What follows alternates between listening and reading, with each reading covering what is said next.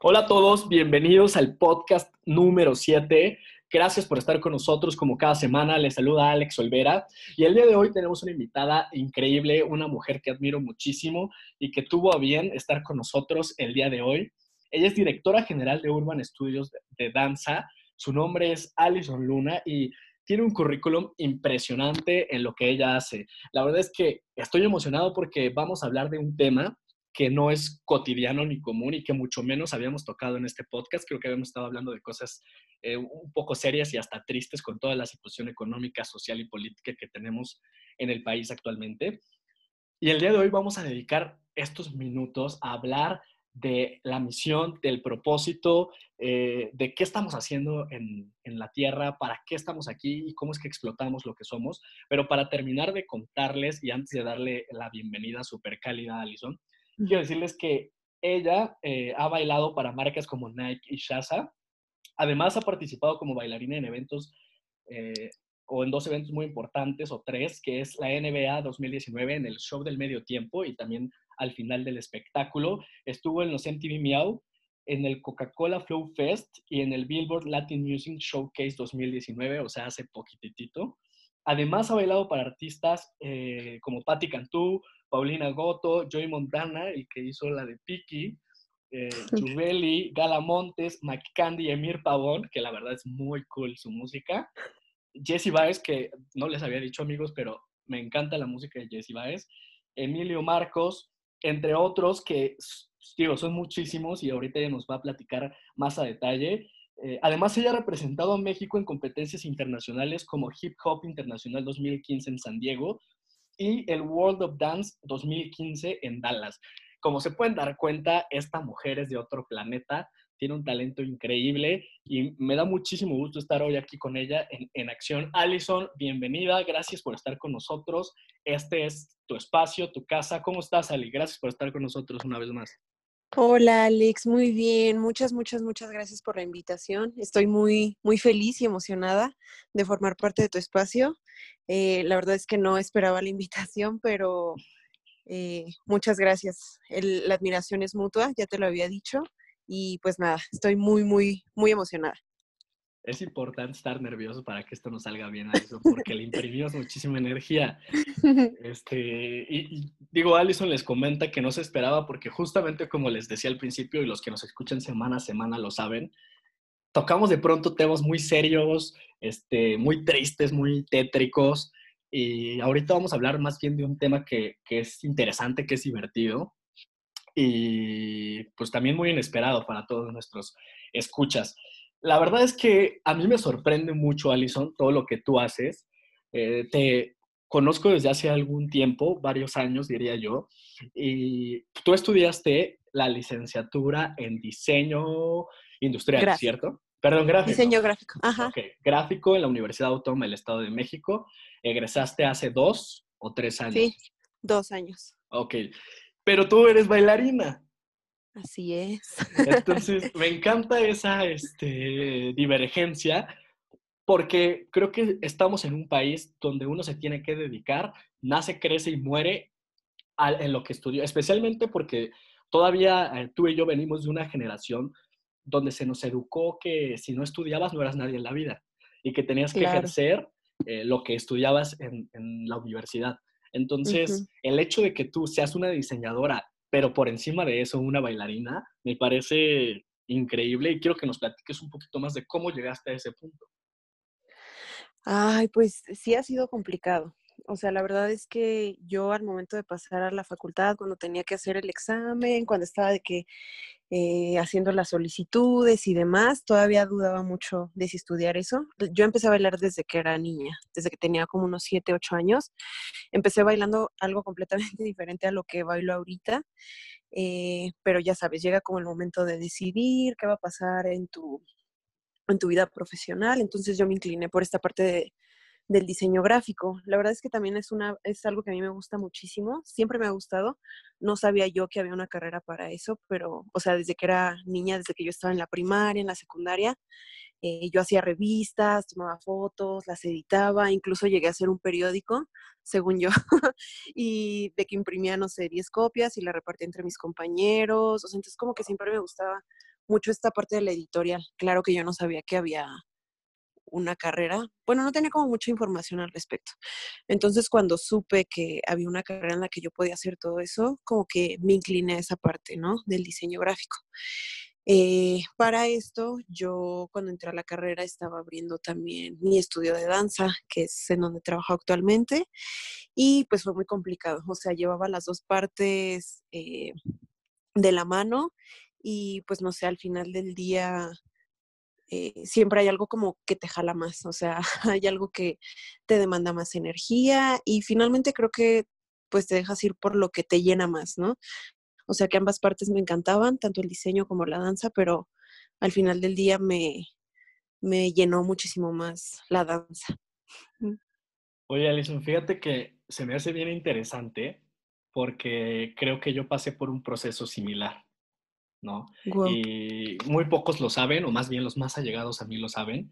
Cuando yo tenía, no sé, cuatro o cinco años, no recuerdo exactamente, estuve en una obra de teatro del Kinder, donde hacemos la representación de la vida y muerte de Benito Juárez. Y a mí me tocó ser el pastor, o sea, Benito Juárez pastor, o sea, de que pobre, indígena de la ciudad, ya sabes, ¿no? La parte triste. Sí, súper. Y a mi amigo Richard, me acuerdo perfectamente, mi amigo Richard le tocó ser Benito Juárez presidente. Entonces yo le decía a mis papás diario que llegaba del kinder, es que yo quiero ser el papel de Richard, o sea, a mí me interesa mucho Ajá. Y digo, tal vez va a sonar muy mala onda, pero gracias a Dios a Richard le dio hepatitis. Entonces, yo siempre fui un alumno que memorizaba mucho, porque esa era como la instrucción que me había dado mi mamá en casa. Entonces, yo me sabía el diálogo de toda la obra. Y cuando preguntan de último momento, como, ¿quién puede hacer el papel de Benito Juárez presidente? Yo dije, yo, yo me lo sé, pregúntenmelo.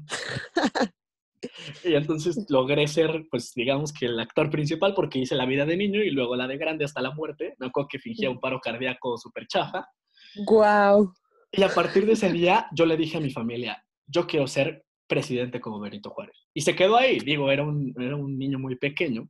Pasaron los años, supuestamente yo iba a estudiar finanzas, antes de eso iba a estudiar biología, nada que ver. Este, como te platiqué fuera del aire, también quería ser músico porque toco algunos instrumentos. O sea, traía un relajo como creo que a muchos nos pasa, ¿no? En la decisión de qué voy a hacer con la vida.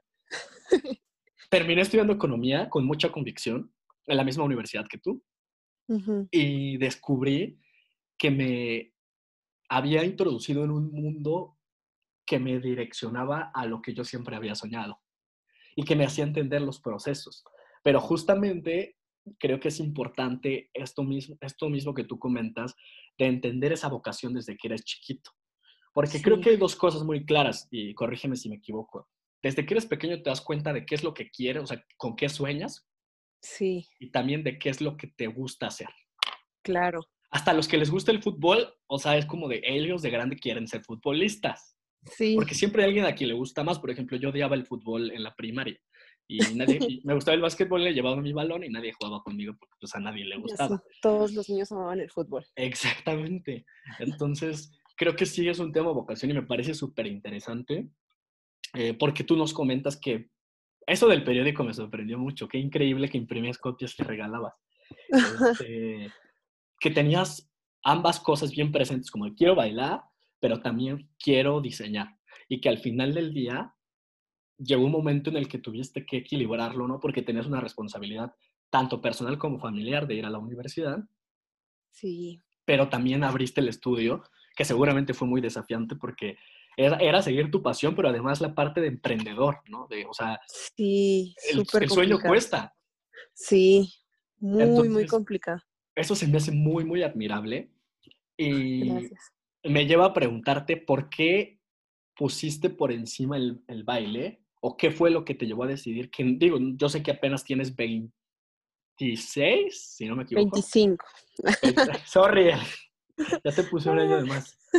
Este, digo, tienes toda una vida por delante. Tal vez en 10 años Allison sea ahora la de este, la empresa de diseño, no lo sé. Pero ¿por qué en este momento decidiste poner el baile y tu academia por encima de lo que estudiaste en la universidad? Ay, wow. Eh, no sé, o sea, como que sí hay momentos en los que me he preguntado cuál fue el parteaguas o cuál fue el momento en el que yo decidí eso, y la verdad es que creo que no hubo un momento definitivo, sino creo que fue algo que sucedió gradualmente. O sea, poco a poco yo me di cuenta que le invirtía más tiempo a una cosa que otra, que tenía más interés en lo que hacía yo con la danza, precisamente por esto, o sea, como que me hacía más feliz en todo lo que involucraba. Eh, pues este mundo de la danza. Entonces, fue como inconscientemente hasta cierto punto, o sea, no fue como que yo decidiera eh, de tajo así, eh, ya no quiero diseño, quiero 100% danza, sino fue algo que sucedió gradualmente. O sea, conforme pasaba el tiempo, yo le iba dedicando más tiempo a eso y pues sí, sí fue muy complicado, más en un principio cuando yo empezaba con mi negocio y seguía estudiando, ¿no? Yo me acuerdo mucho que sí discutía mucho con mi papá, tenía esas peleas, ya sabes, precisamente por la parte que dices de, pues la familia, ¿no? Y el apoyo viene mucho de, de esa parte, entonces ya sabes, yo súper soñadora, ¿no? De que, y si me muero mañana y me hice lo que quise, ¿sabes? Y, y mi papá así de que, ay, sé realista, ¿cómo te vas a morir mañana? Tienes que terminar tu carrera y que no sé qué, ¿sabes? O sea, esa parte. Y pues obviamente es muy difícil, o sea, yo trabajaba, estudiaba, bailaba, entonces obviamente yo le dediqué toda mi energía al baile y no me importaba a lo mejor llegar a la escuela al día siguiente y estarme durmiendo en las clases. O sea, obviamente me preocupaba, no era como que de plano no me importara, pero poco a poco ahí fue donde me di cuenta que pues mi interés estaba en otro lado. Claro que me apasionaba mucho el diseño, pero pues siempre mi energía, no sé, de un 100%, a lo mejor un 70 se iba a la danza y un 30 al diseño, ¿no? Igual mi tiempo, todo, todo. Eh, me da mucha risa porque incluso comentando con mis compañeros, así cuando los vuelvo a encontrar, siempre era como de que, pues tú nunca ibas o te ibas luego, luego, nunca estabas en la escuela, ¿sabes? y era precisamente por eso, o sea, yo nada más buscaba como el tiempo para, pues, mi danza. O sea, y sí hacía cosas en la escuela, pero ya sabes, o sea, de que mis entregas a último momento, que yo sabía que siempre tenía como capacidad para hacer más cosas, pero pues no le dedicaba el tiempo que era, porque no me llenaba tanto como lo hacía la danza y como lo hace la danza. Oye, Ale, dos preguntas. La primera, eh, ¿qué tipo de baile o danza es la que tú haces para que los que nos estén escuchando sepan? Porque a lo mejor cuando hablamos de bailar, todos lo, como que o lo enfocan al ballet o al ballet, pero folclórico, ¿no? Ajá. Y a veces eh, cruelmente y yo creo que también ignorantes, muchos hemos llegado a disminuir otro tipo de danzas o a, creer que son comunes o corrientes o digo, tal vez también te tocó que en la primaria, en la secundaria había el taller de jazz. Ajá. Entonces era como de, ah, para que las niñas se desaburran un rato, ¿no? La verdad. Ajá. el relleno. Exacto. ¿Qué nos puedes tú decir sobre lo que tú bailas y la relevancia que tiene en todos los aspectos, o sea, social, económico, este, a nivel espectáculo incluso. Sí. Eh, ay, Dios. Bueno, es que en realidad tomo muchas clases de todo. O sea, yo, a mí me gusta ser una bailarina que conoce de todo. Claro que me enfoco en, otra, en otros estilos más que en otros. Eh, mi fuerte así son los estilos urbanos. Es a mí lo que me encanta todo, o sea, todo lo que involucra hip hop. Bueno, que eso es un poquito más complejo también porque es toda una cultura. Eh, pero sí, me inclino un poquito más hacia los estilos urbanos, pero eh, desde que era niña siempre tomé clases, no sé, taitiano, de jazz, de ballet, de contemporáneo. Incluso apenas hace dos años comencé a tomar también clases de tap, eh, baile folclore, o sea, como que han sido muchas, muchos estilos y es por eso que a mí me encanta como la danza en general y precisamente esto que dices pasa no solamente con la gente que no está involucrada en el medio, sino con las mismas personas que practican danza, ¿no? ¿Sabes? O sea, de que de repente los balleteros le, tiran a los hoperos, los de hip hop le tiran a los de jazz, o sea, como que... Eh, pues cada uno defiende lo que hace, ¿no? Pero a mí particularmente me encanta aprender de todo, que sí me inclino un poquito más hacia los estilos urbanos, sí, pero pues creo que, no sé, algo que me ha ayudado mucho es precisamente eso, entrenar como más estilos para complementar mi danza, ¿no? O sea, es como todo, si tú estudias, no sé, cuando estudié diseño gráfico, pues se complementaba de muchas disciplinas, fotografía, eh, ilustración, comunicación, mercadotecnia.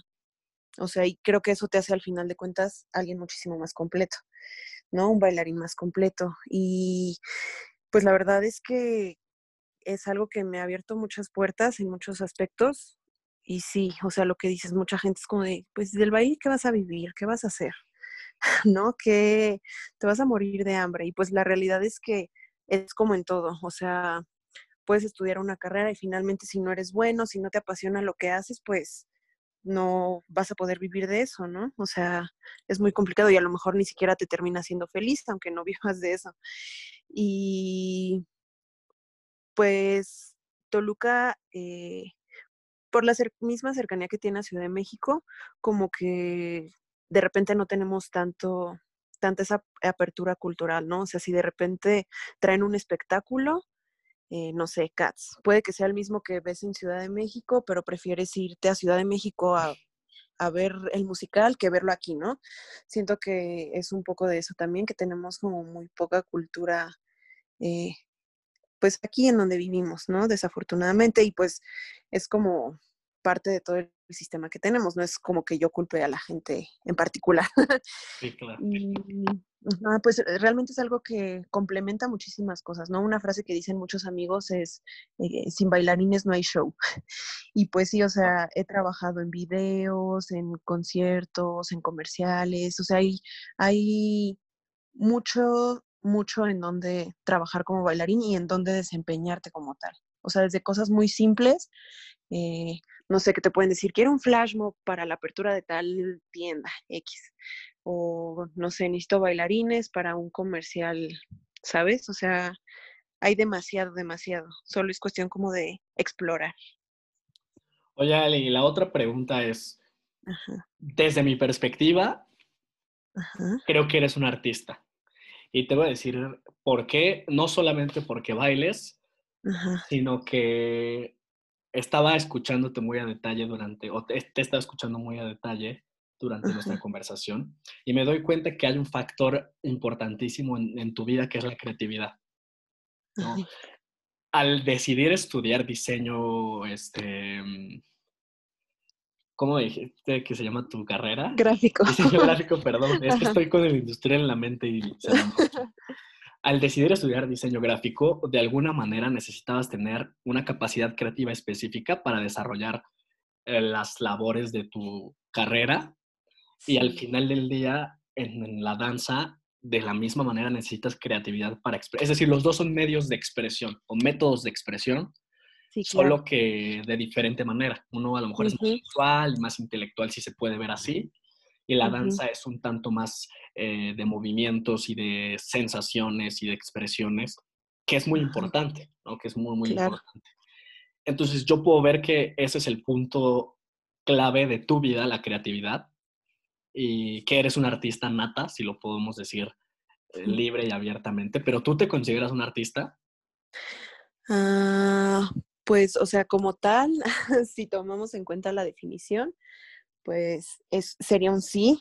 Y la verdad es que, o sea, personalmente hay momentos en los que sí y momentos en los que no, ¿sabes? O sea, eh, pues hay muchas cosas, no sé, por ejemplo, yo ya que trabajo de esto, no es algo, o sea, obviamente lo hago de hobby porque me encanta y siempre me va a apasionar y creo que es algo que no tengo que perder porque es lo que me mantiene haciéndolo feliz y lo que me mantiene eh, con el gusto por esto, con la pasión por esto, eh, pero también trabajo de esto, entonces hay cosas y muchos aspectos que tengo que cuidar, ¿no? Por ejemplo, cosas que publico en mis redes sociales, que hoy en día son una herramienta muy importante, más para los artistas, no sé, incluso puede que tú conozcas artistas no sé, algún pintor que te encante su trabajo, ¿no? A lo mejor jamás en tu vida has pintado, pero gracias a las redes sociales conoces el trabajo de esta persona. Y a lo mejor eh, para algún proyecto que te llegue a ti en el que necesites a alguien que pinte, vas a tener a esa persona ahí, ¿no? O sea, ya vas a tener la referencia. Entonces, en lo que yo hago, eh, las redes sociales son una parte muy importante y de repente tengo que cuidar como demasiado lo que yo hago, ¿no? Y lo que muestro a la gente, que muchas veces es no es precisamente lo que yo soy como tal, sino pues yo sé que esto vende, yo sé que esto les gusta, yo sé que esto se consume, yo sé que de aquí me va a salir trabajo, entonces eh, tengo que tirarle un poquito a ese lado y pues de repente no me siento tan artista, ¿no? Sí he tenido ahí como algunos conflictos emocionales de repente que mucha gente no lo cree, porque, o sea, tampoco es como que le cuente a muchas personas, pero las veces que lo he llegado como a comentar, siempre es como que les resulta impresionante, ¿no? Y es precisamente por esto, o sea, porque nosotros exponemos nuestra vida de cierta forma y pues puede que pues detrás no sea así. No estoy diciendo que la mía no sea así, o sea, sí me encanta lo que hago y lo que muestro también es parte de mí, o sea, no estoy mostrando a alguien que no soy, eh, pero muchas veces, eh, las veces que yo me considero artista, las veces que yo realmente estoy creando algo y algo que es más honesto conmigo, con lo que siento, con la persona que yo soy. Eh, son como contadas las veces que lo muestro a la gente. Eh, y pues sí, o sea, la mayor la mayoría de las veces son como cosas y creaciones que me guardo para mí o para gente cercana. Entonces, ahí es cuando me siento más artista, cuando realmente creo algo desde, eh, pues desde lo que yo siento y lo que soy, así, honestamente. ¿sabes? Sin pensar en el qué necesito obtener de esto o qué... ¿Qué van a pensar los demás? Ajá. Oye, Ali, y por último, este contexto de la danza a nivel global es muy interesante porque es parte o es una bella arte, pero también pues es un negocio. Y yo creo que en el mundo del entretenimiento es de los negocios más grandes, ¿no? Como tú dices, sin bailarines no hay espectáculo. Entonces, eh, ustedes son expertos o se especializan en hacer coreografías, ¿no? Y a veces hasta una pelea en una película muy famosa es una coreografía de, la escena. Entonces, ¿tú cómo ves el panorama global o hacia dónde va la danza a nivel global, pero especialmente ¿Qué onda con México? Porque, por ejemplo, yo me considero fan cañón de Michael Jackson. Y pues, digo, cuando uno ve DCC y ve el proceso de selección de los bailarines y que como si ganaran un Oscar este, para los actores haber bailado para Michael Jackson, por ejemplo, ahí no vemos a ningún mexicano, la gente común y corriente como yo, no sabemos este, si hay mexicanos bailando para artistas increíbles. Y también ahora que los géneros latinos, como por ejemplo el, rifadísimo J Balvin, que ya es un artista global, o sea, ya no es de Colombia, ya no es de América Latina, es un artista global y quiero pensar que ellos también están abriendo un camino muy importante para bailarines mexicanos, latinos, que son muy buenos, pero que tal vez no tenían la vinculación eh, con el... Claro. Sí, pues sí hay muchos mexicanos trabajando en el extranjero. Eh, hay muchas personas que conozco que que están trabajando y están haciendo cosas increíbles, incluso uno de mis maestros y justamente eh, uno de los coreógrafos que tuvimos para el show del medio tiempo de la final de la NBA, eh, él trabaja en Los Ángeles. Ahorita ya lleva tiempo en México por cuestiones de su visa de trabajo y demás, pero él ha estado allá. Es como el ejemplo más cercano que yo te puedo dar. Él ha trabajado con J-Lo, eh, ajá, ha trabajado con muchos artistas y no sé, también haciendo intros para series como American Horror Story, entonces como que él ya tenía una vida muy sustentada ya, ¿no? Eh, claro que involucra demasiadas cosas, ¿no? Como pues tener en orden tus papeles, a lo mejor conseguir una agencia en el extranjero, ¿no? Que siento yo que eh, hay muchas agencias aquí en México y sí es importante como conectar con las agencias, ¿no? De repente lo que comentamos también entre varios amigos, compañeros, así que estamos en el medio, es que a México sí le falta como un poquito invertir más en, en su producción para espectáculos. De repente nos pasa, no sé, nos contratan para un show y el mismo artista nos puede decir así de que, pues consigan ustedes el vestuario y ya, o sea, ni siquiera le importa como qué tal salga la coreografía o no sé. Y es precisamente cuando entran agencias o productoras extranjeras, no sé si viste a lo mejor los Spotify Awards. Todos ellos trabajaron con bailarines mexicanos, algunos amigos míos ahí que estuvieron con Bad Bunny, con J Balvin, y pues es completamente diferente, muy, muy diferente. O sea, eh, incluso los artistas se involucran en el montaje porque ellos saben lo que quieren, saben lo que buscan en su show, saben lo que la gente quiere. Entonces, eh, y porque finalmente es parte de lo que consumimos, ¿no? ¿Cuánta gente no estuvo comentando, compartiendo videos eh, de lo del Super Bowl? Sí, claro.